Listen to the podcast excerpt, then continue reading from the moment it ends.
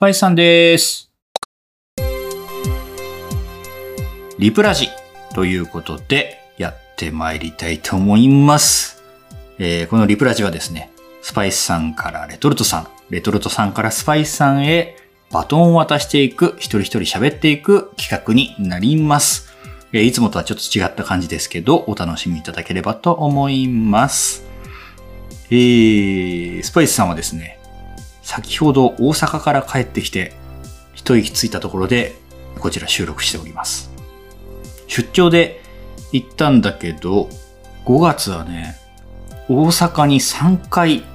行く予定があって、今回が2回目、えー行ってまいりました。まあ仕事なんだけどね、合間にこう、ふんだんにこう、自分の欲求も満たしてやるぞっていう感じで、貪欲な旅を毎回しております。えー今回もね、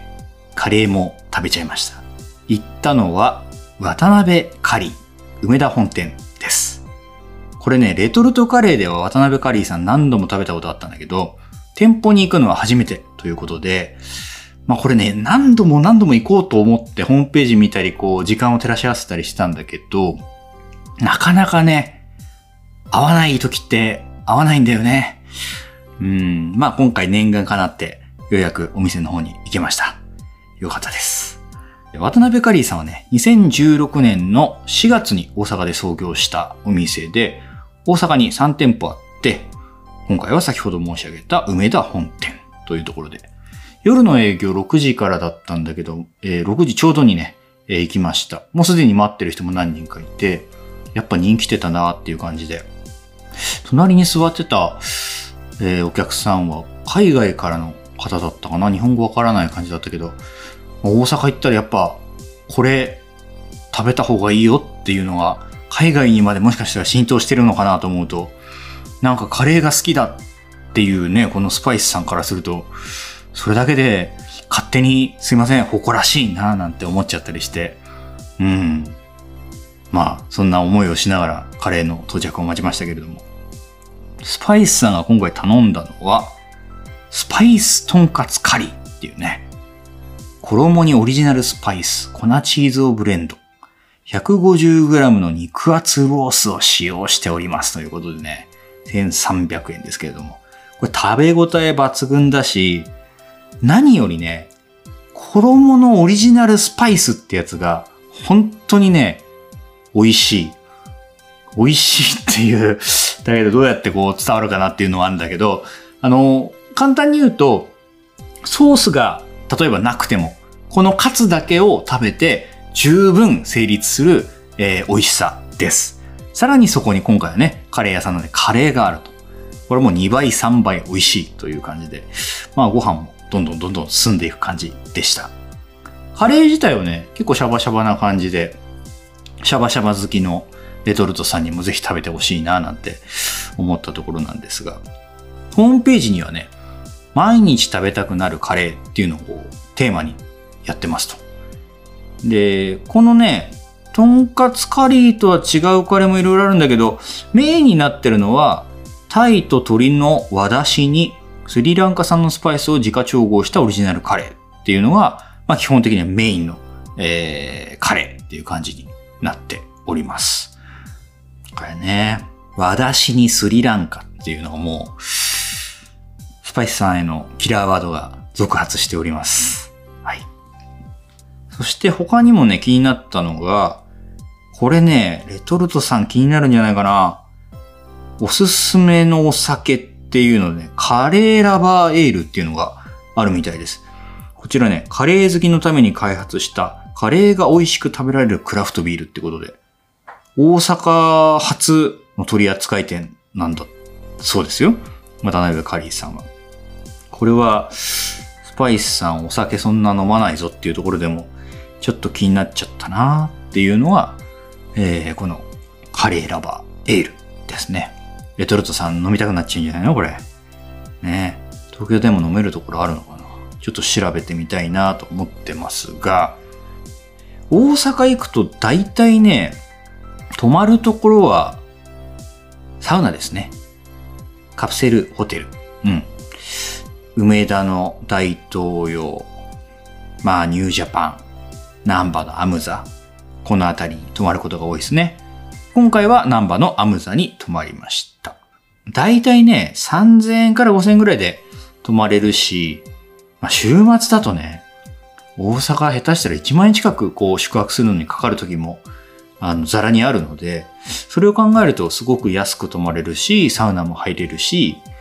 うん。スパイスさん的にはね、こう寝る場所がカプセルっていうのも全然気にならなくて、まあ、広いベッドで寝てても、端の方で寝ちゃうタイプの人間なので、うん、カプセル自体は全然居心地がむしろいいっていう感じかな。まあ、たまにね、こう、いびき炸裂おじさんが近くにいることがあるんで、そうなるとこう、なんとも大変なこともあるんだけど、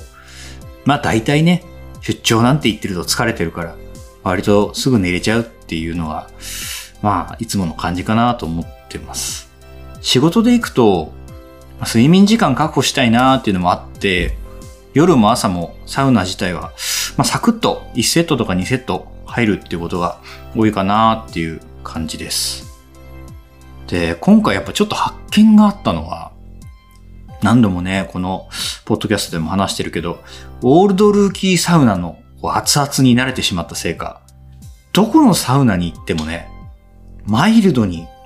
感じちゃうんだよね。でもなんかこのマイルドさがまたいいなっていう、こう、新鮮さみたいのも改めて感じていて、まアムザはサウナ室の中にテレビなんかがあって、ゆったりとこう、温まっていくみたいな感じが、今回も結構これも悪くないなって改めて実感できたから、いつものこう、なんだろうな、ホームっていう場所があるからこそ、その他の場所に行った時に違いをこう感じられて楽しめるみたいのも、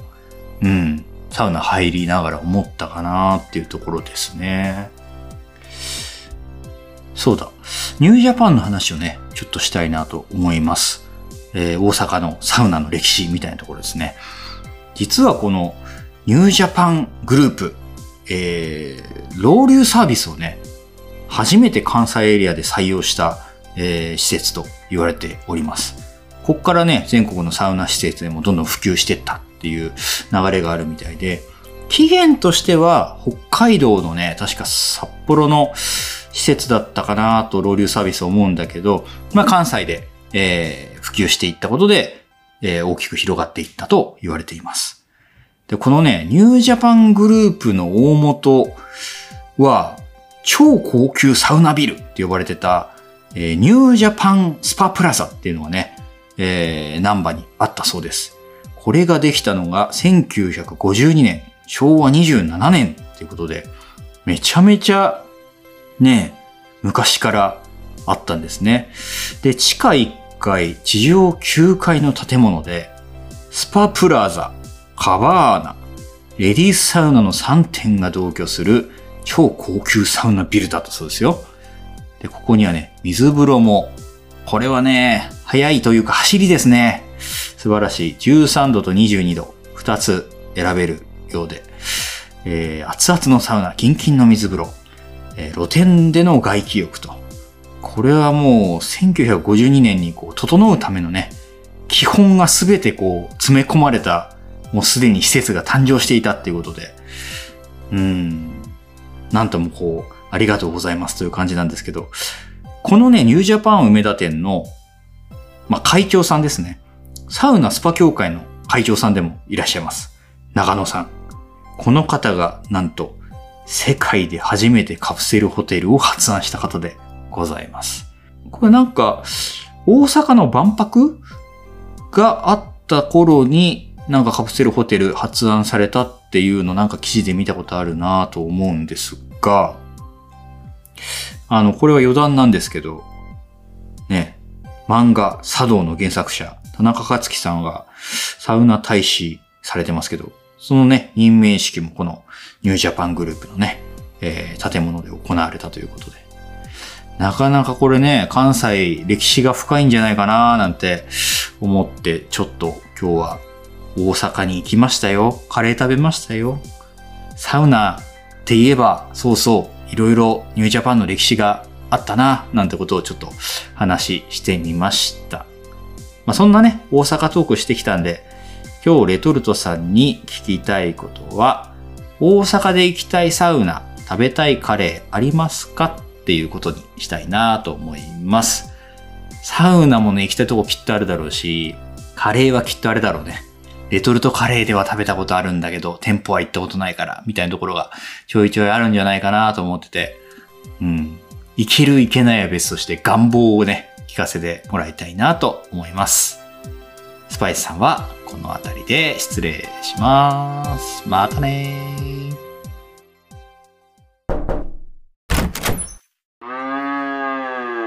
はーい、レトルトさんです。リプラジということで、えー、お答えしていきたいと思います。さあ、えー、スパイスさんからの、えー、お話は、大阪で行ってみたいカレー、サウナありますかと、えー、いうことでご質問いただいておりますが、何よりも何よりも、カレーラバーエール。これは一体何だと。えー、もう興味しかないですよね、これね。早速ちょっと調べてみたんですけど、宇佐美ビール製造さんという静岡県は伊東市の地ビールを作ってる会社さんで、えー、ございまして、98年創業か。まだまだ新しい会社さんということで、何カレーの恋人のビールなの？カレーを愛するビールなの？これ。世界初の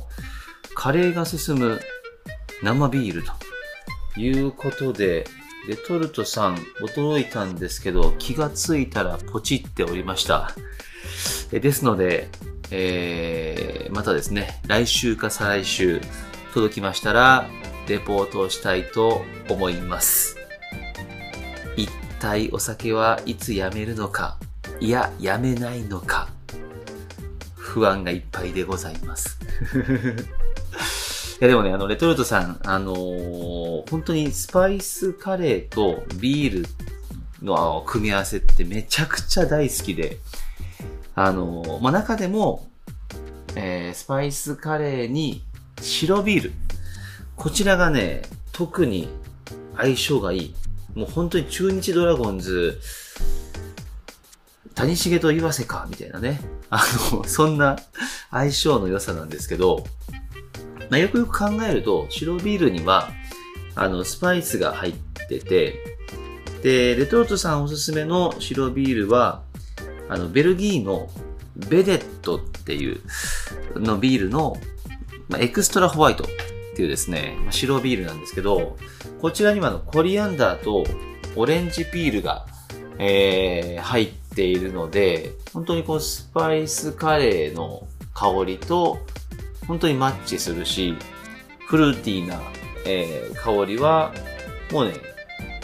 なんだろう、本当に相性がバッチリですので、なかなかね、これ、あの、試そうと思っても、カレー屋さんでベデットを置いてるとこっていうのは多くないので、